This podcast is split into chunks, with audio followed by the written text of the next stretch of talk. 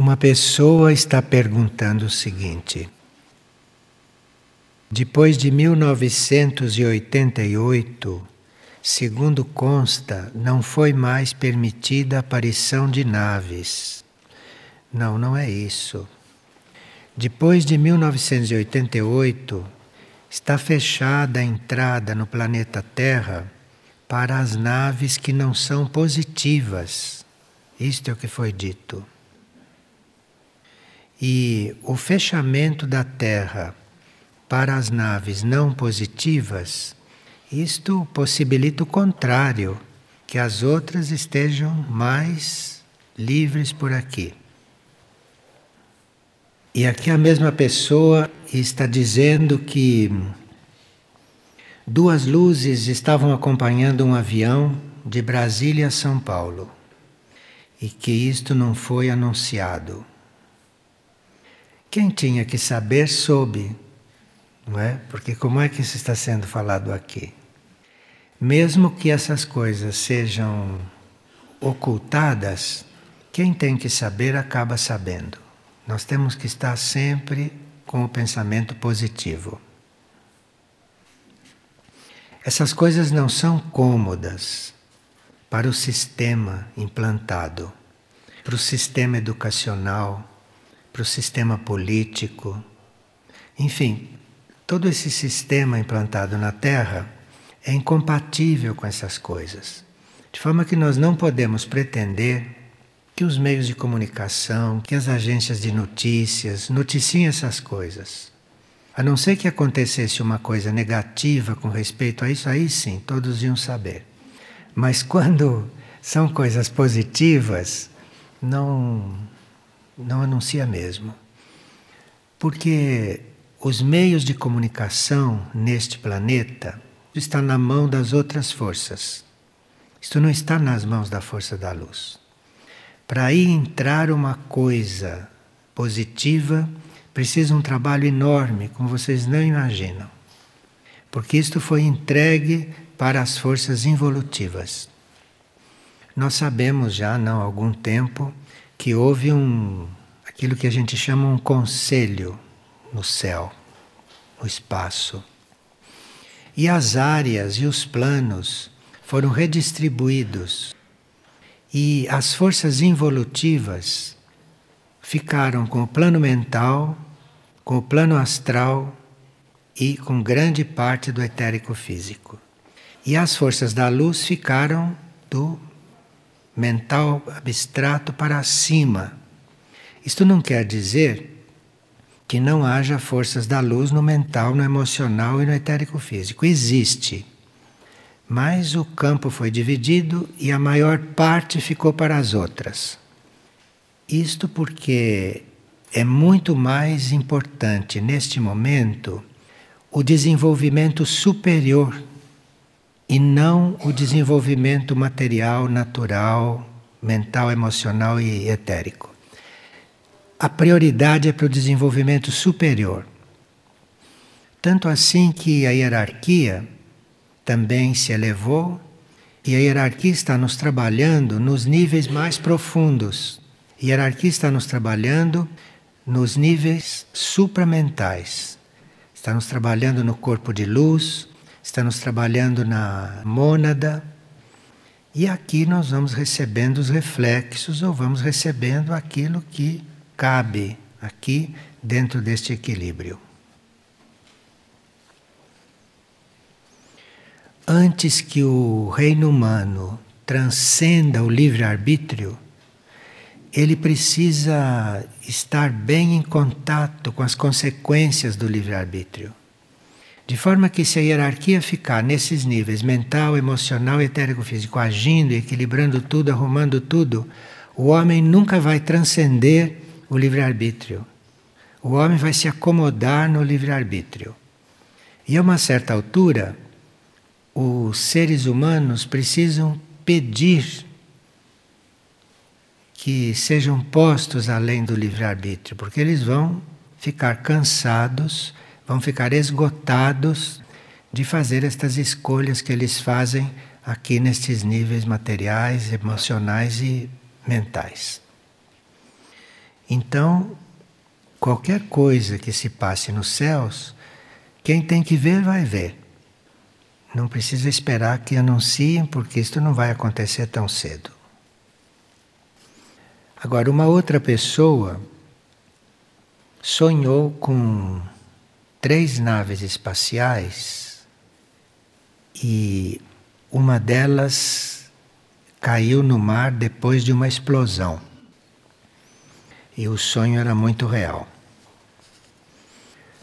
Uma nave evoluída, uma nave que venha de uma proveniência elevada, isto não explode, não tem como explodir. Se uma nave explodiu, é porque era uma dessas que não deviam estar aqui.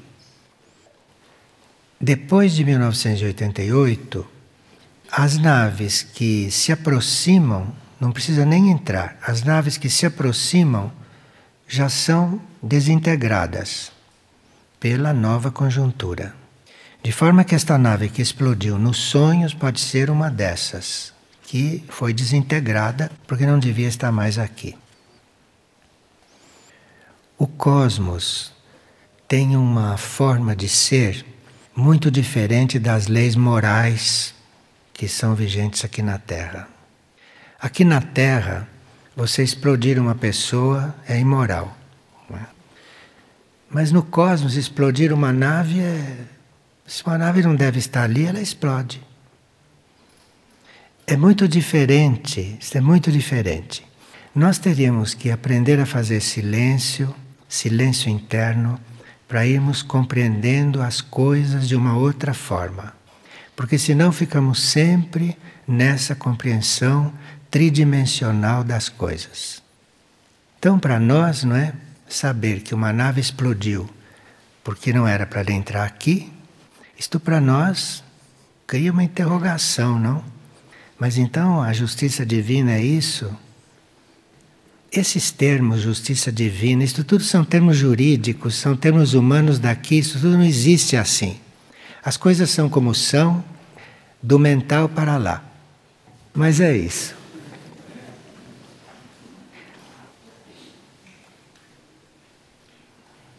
E quando deixamos de pagar karma?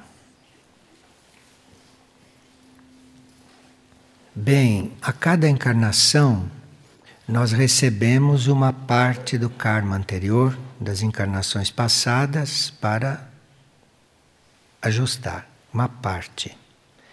Tanto do karma negativo quanto do karma positivo.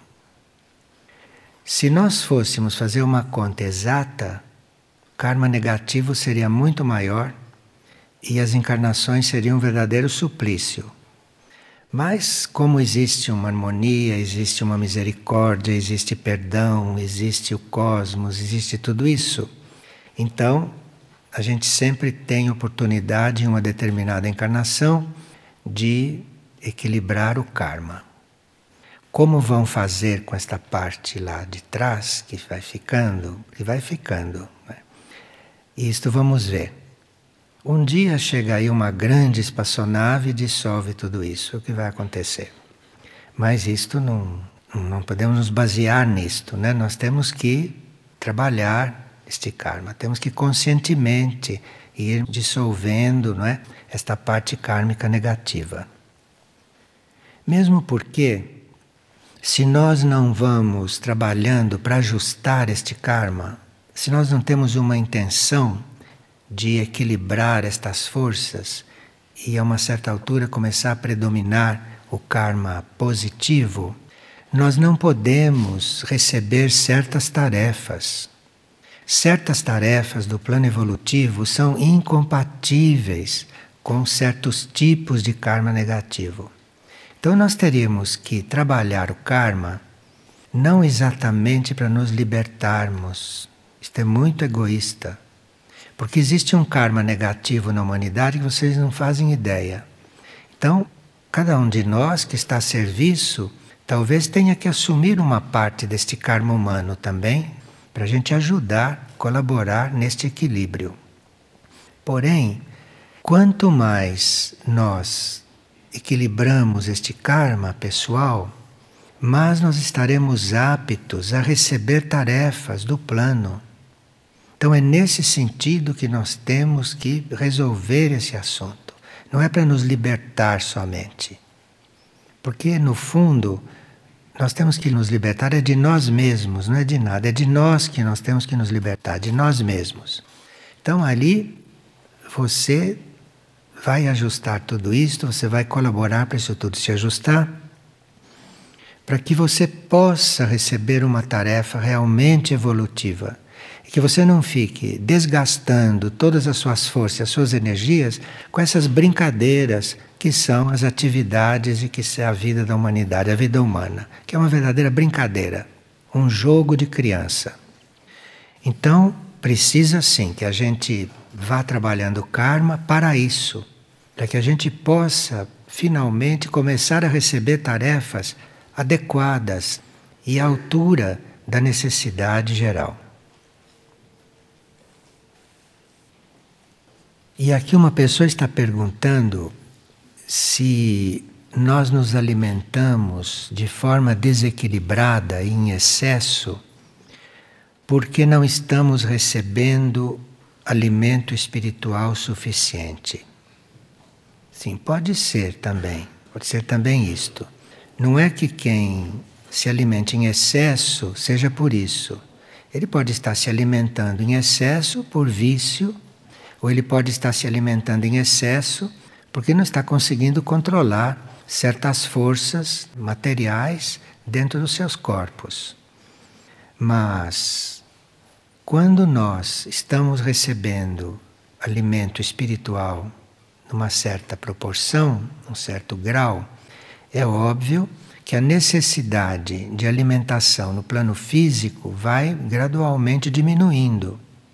Então, à medida que nós vamos recebendo energia espiritual, energia do alto, dentro dos limites de capacidade do nosso corpo físico, o alimento físico vai se tornando menos necessário. Ficar completamente sem alimento físico não se pode.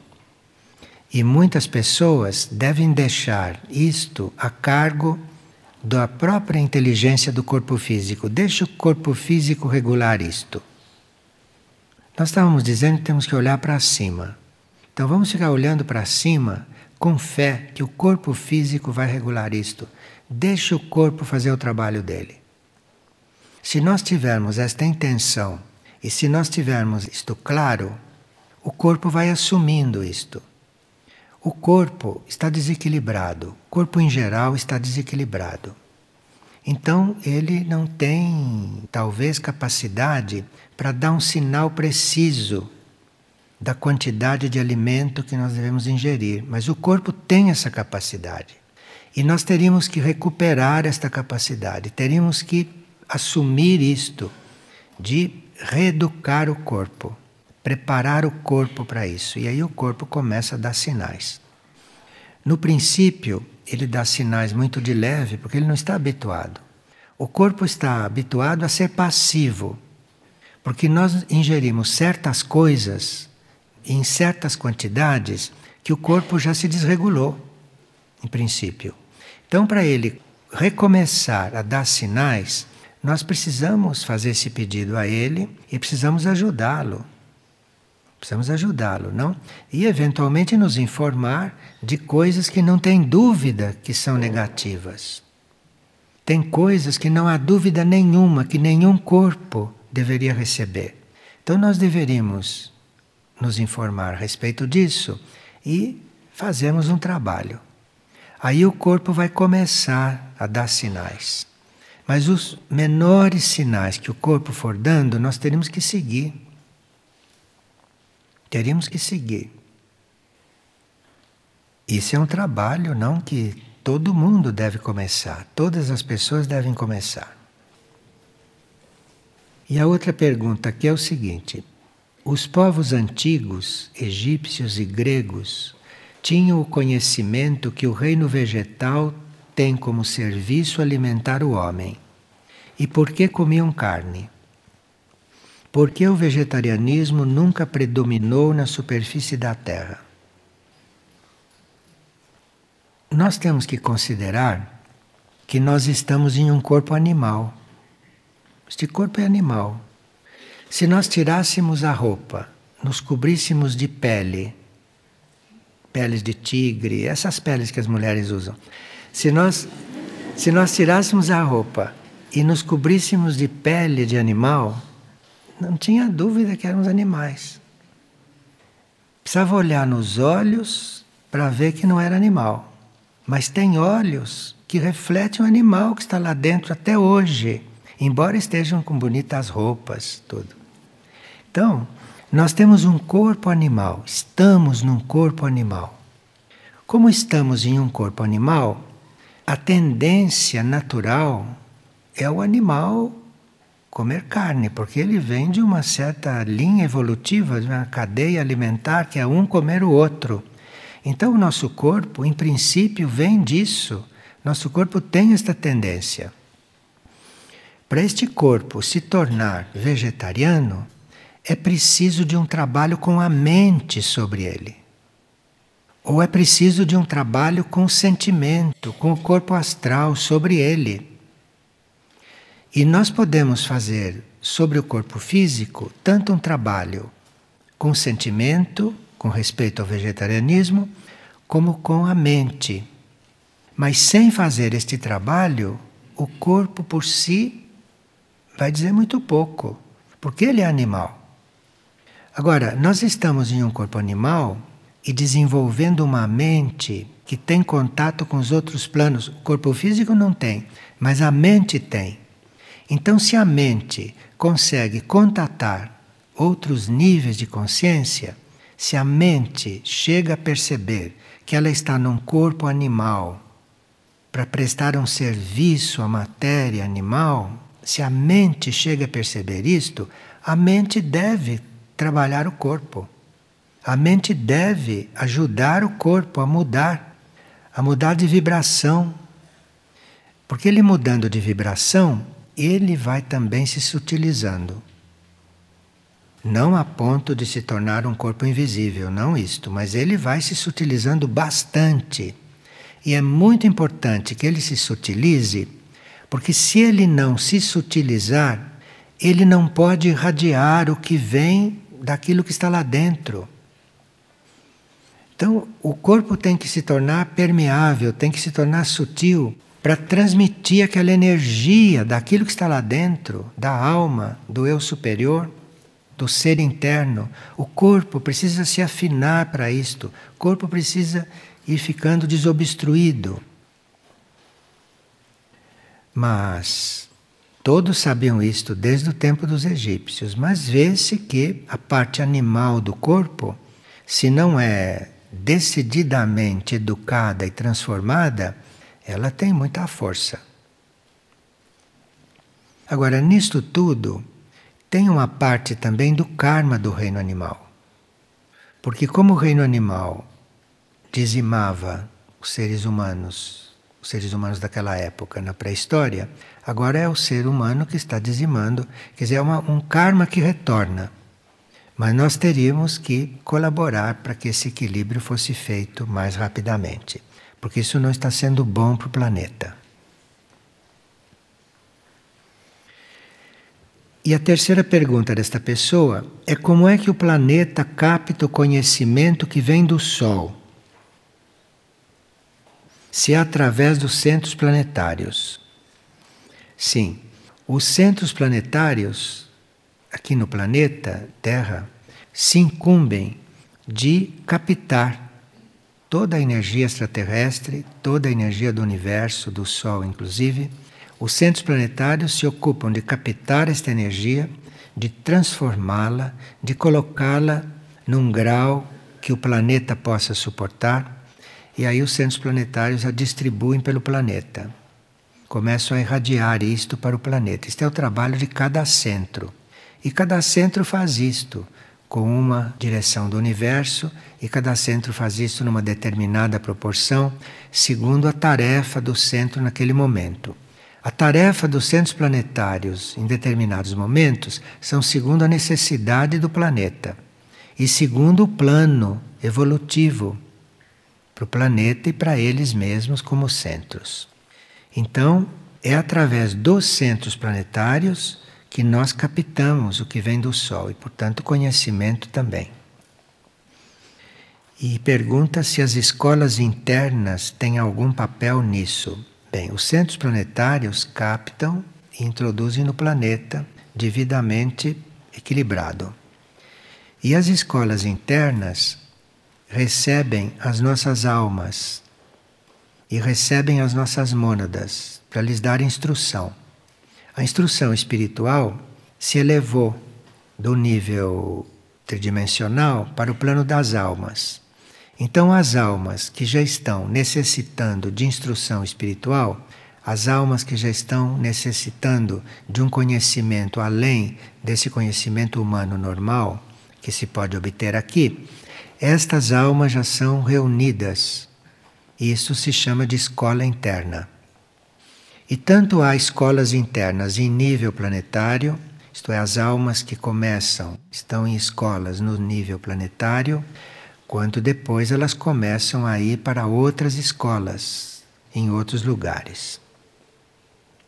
Mas aí, quando se fala de escolas internas neste planeta ou em outros, nós estamos falando de almas presentes ou de mônadas, nós estamos falando de egos.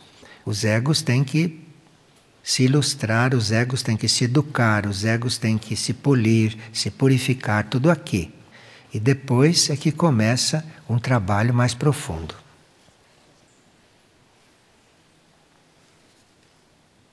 Uma pessoa teve um sonho, ela avistou um pássaro e quando ela o viu, ele voou numa direção que ela não sabia para onde era. E ela sentiu a necessidade de segui-lo, de acompanhá-lo. E ela sentiu dificuldades em acompanhar aquele pássaro. E ela corria para alcançá-lo durante o voo. E ela o acompanhou até uma montanha. E nessa montanha havia uma fresta por onde o pássaro entrou. Mas ela não conseguiu entrar naquela fresta. Ela queria seguir, mas dali para diante ela não passava. Então, o pássaro representa os nossos corpos sutis. Então, o nosso corpo sutil, ou os nossos corpos sutis, nosso ser mais sutil, passa pela fresta estreita. Isso é um símbolo que está até na Bíblia, né? A porta estreita, a porta larga. Então, aquilo passa por uma fresta estreita. Mas o corpo normal, que não é um pássaro ainda, não entra ali. Então tem uma parte nossa que se sutiliza e que passa de um certo portal. Mas uma outra parte teria que se sutilizar para acompanhar aquilo. E essa é a verdadeira divisão de uma pessoa. É saber que uma parte dela está mais além e que ela não consegue ir, que ela não consegue passar pela coisa. Então, nesse ponto, é que a alimentação é muito importante, nesse ponto. Agora, não é uma alimentação só para fazer regime. É uma alimentação em função espiritual, em função de um desenvolvimento espiritual.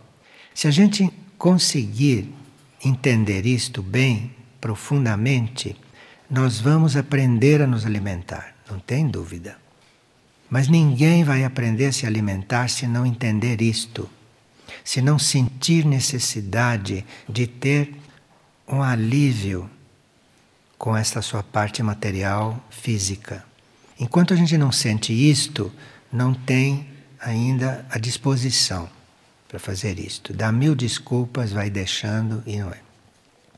Então cria-se essa divisão nos seres. Você vê que um ser está compreendendo uma coisa, você vê que internamente ele está num outro plano e que aqui ele está normal. Aqui ele está fazendo as coisas que não lhe correspondem mais como consciência. E desse ponto de vista, é importante uma certa atenção alimentação. Porque há alimentos que ajudam este clareamento e há alimentos que não ajudam. E nós temos então que ver isto.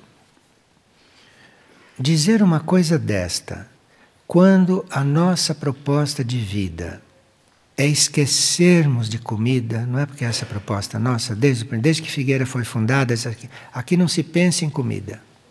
Isso, é, é que é o real, é nem se pensar nisto, isto é o real. Como é que nós vamos combinar isto que foi dito com a proposta, que é nem pensar em comida? Como é que vamos combinar? Aí que está o trabalho de cada um. Fazer isto de uma certa forma para você ficar dentro da proposta como ser interno, não? Para você não desmentir por que, que seu ser interno te colocou aqui, que é para não se preocupar, não se preocupar nem com teu ego. Você esquecer até teu ego. Para isto que nós estamos aqui. Nós estamos aqui para viver outra coisa enquanto estamos nesse corpo, enquanto estamos dentro do ego enquanto o nosso próprio ego tem uma tarefa. E nós temos que aprender a estar dentro disso sem estar.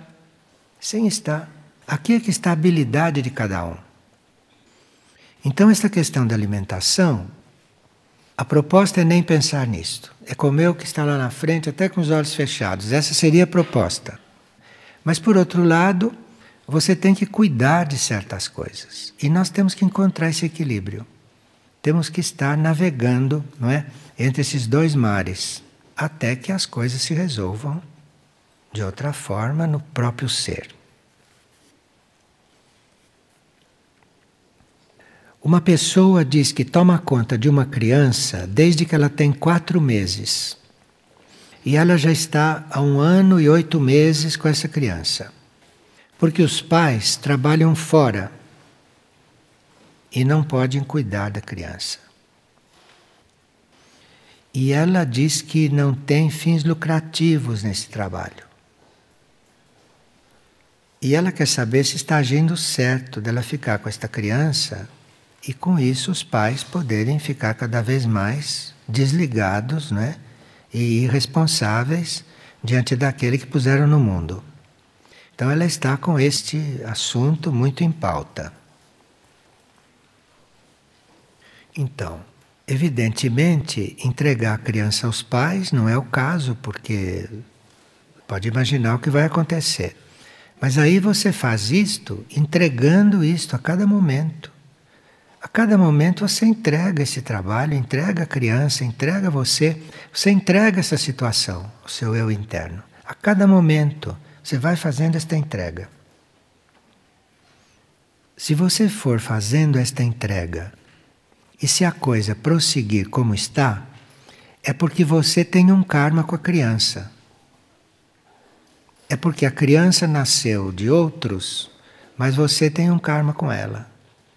E isto tem que ser ajustado. Como você não sabe se o karma terminou ou não, você tem que entregar aquilo, momento, cada, cada momento você vai entregando aquilo. Você elimina da situação o seu apego, a sua revolta, as suas dúvidas. Você retira da situação os seus problemas financeiros, retira isso tudo da situação, deixe isso de lado, vai acontecendo isso paralelamente. Você se põe a só perguntar se aquilo deve continuar ou não e entregue aquilo. Porque se você ganha para tratar da criança, se os pais não estão, isso tudo é secundário. O importante é que você não fique nisso mais nem um segundo além do necessário. E para você não ficar nem um segundo além do necessário nesta situação, você tem que entregar, tem que fazer a entrega. Isto serve para qualquer assunto nosso, para qualquer pessoa e para qualquer assunto. Tem que fazer a entrega. Se nós aprendemos a fazer a entrega diante de uma coisa assim, nós vamos treinando para fazer a entrega de tudo. Porque nós não fazemos a entrega de tudo, não. Nós fazemos a entrega daquilo que está incomodando, nós fazemos a entrega daquilo que nos está fazendo sofrer, daquilo que a gente acha que é negativo, quando tem já um certo caráter. Então, nós fazemos a entrega daquilo que que a gente pode dispensar, o que a gente quer dispensar. E isso é importante para a gente aprender a fazer a entrega. Mas depois precisa fazer essa entrega para tudo, não é só para isso não. Tem que fazer a entrega das pessoas que a gente ama, tem que fazer a entrega das pessoas que nos sustentam, tem que fazer a entrega da saúde, tem que fazer a entrega, tem que fazer entrega de tudo. Tem que fazer a entrega de tudo. Então a gente fica nessa situação de ter que entregar uma coisa para treinar. Porque aí quando a gente treinar, aí o eu interno começa a pedir outra coisa.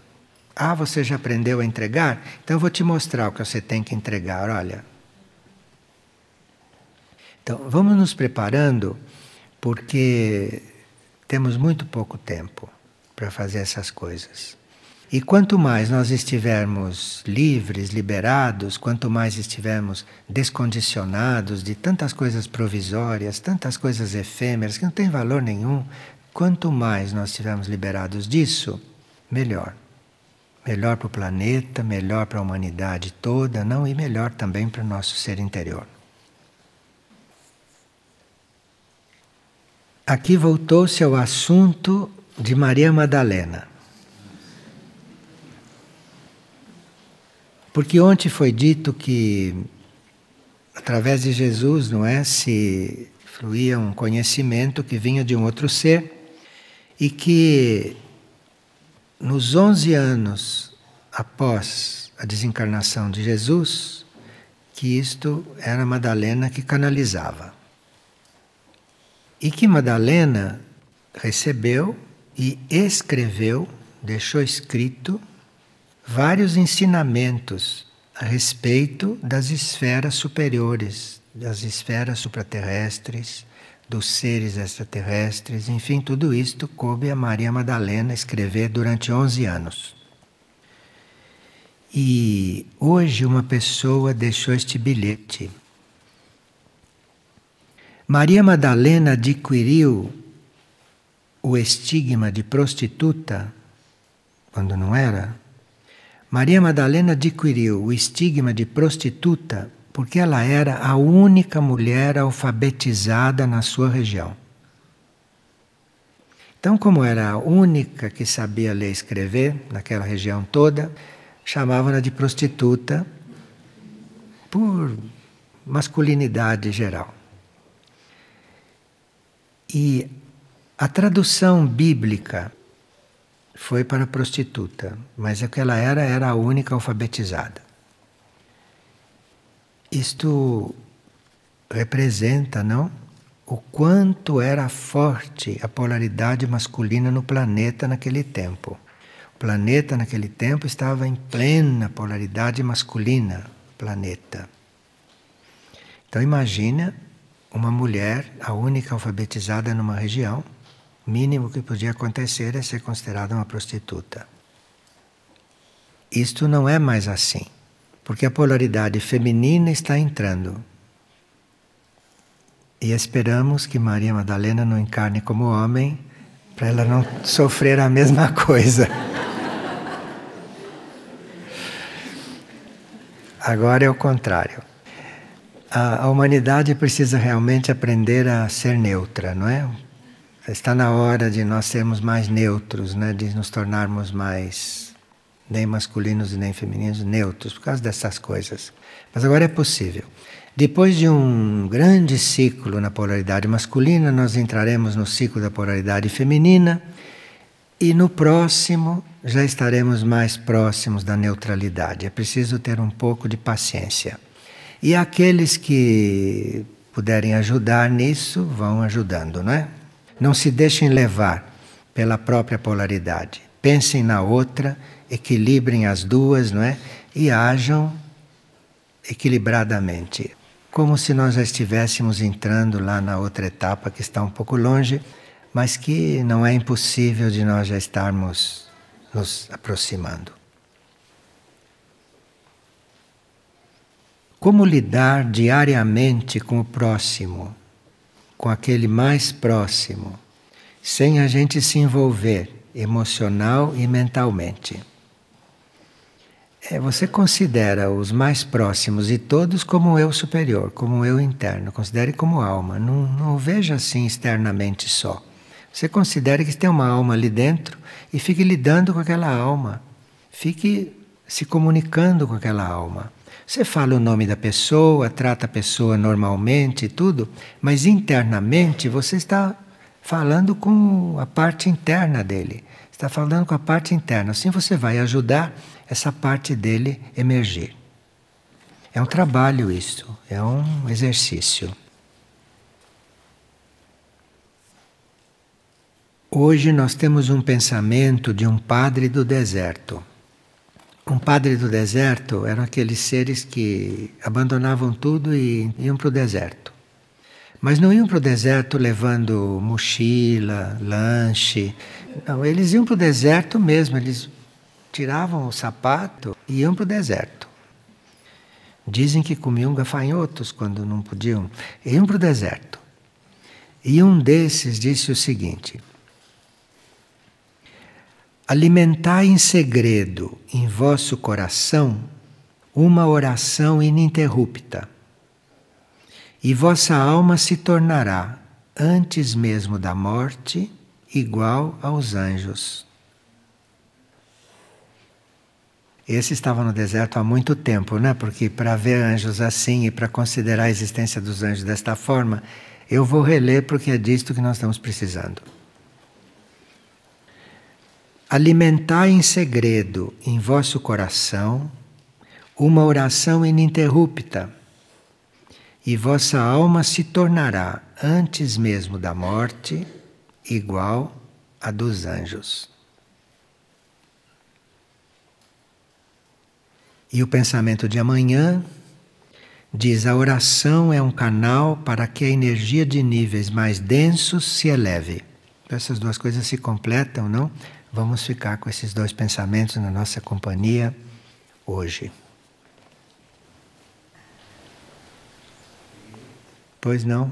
Situações equivocadas como essas em relação a Maria Madalena, por exemplo, se devem a, ao nível da humanidade ou a forças Ah, se deve a forças involutivas, óbvio. O, os seres humanos podem ser instrumentos das forças involutivas com muita facilidade. Então, nós podemos dizer, por exemplo, que tal Papa criou esse dogma. Não sei se foi ele, pobre homem. Não sei se ele tem força para criar um dogma que dure até hoje. Não é possível. Nenhum ser humano tem essa força. Ali tinha uma força bem evolutiva que trabalhou mesmo em profundidade.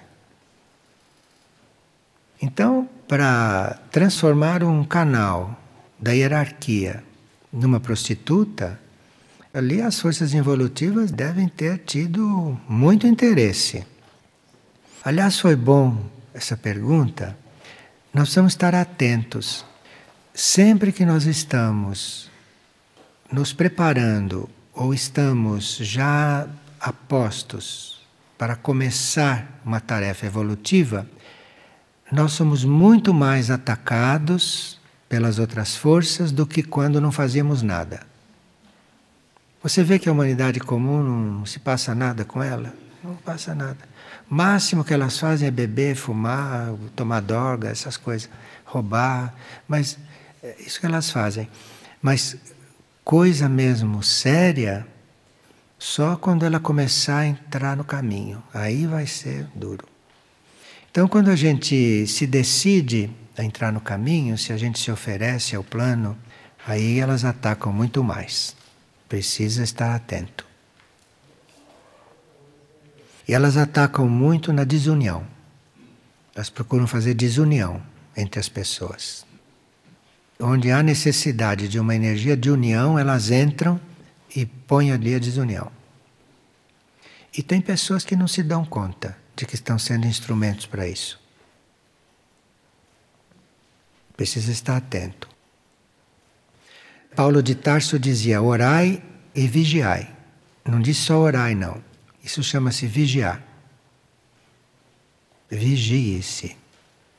Fique sempre vigilante, Porque elas não dormem, essas forças não dormem. Nós dormimos, mas as forças não dormem. As forças trabalham dia e noite. Então tem que realmente vigiar. Você disse que nós temos muito pouco tempo, né? É. Você pode esclarecer assim, melhor o que, que isso literalmente significa?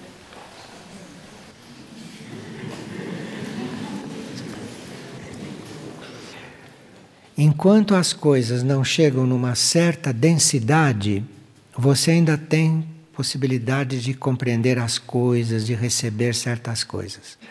Mas se as coisas ficarem um pouquinho mais densas, já não dá mais. Aí, mesmo que queiram falar com você, a coisa não chega em você. Mesmo que você queira ouvir, você não consegue, porque a densidade aumentou. Nós estamos chegando nesse limite. Mais um pouquinho e você não consegue ouvir mais e eles não conseguem mais fazer com que você ouça. É uma questão de densidade vibratória. Isso está quase para acontecer. Mas aqueles que não estão despertos ainda também são auxiliares de Deus? Ele pergunta se aqueles que não estão despertos ainda, como podem ser ajudados nos níveis internos. Existem ajudas em todos os níveis. Existem seres a serviço em todos os níveis de consciência. Nós aqui não estamos cuidando, por exemplo, do serviço no plano astral. Não estamos cuidando do serviço no plano mental inferior. Cuidamos do serviço no plano da alma, no plano da mônada. Mas em todos os níveis há trabalho, há serviço.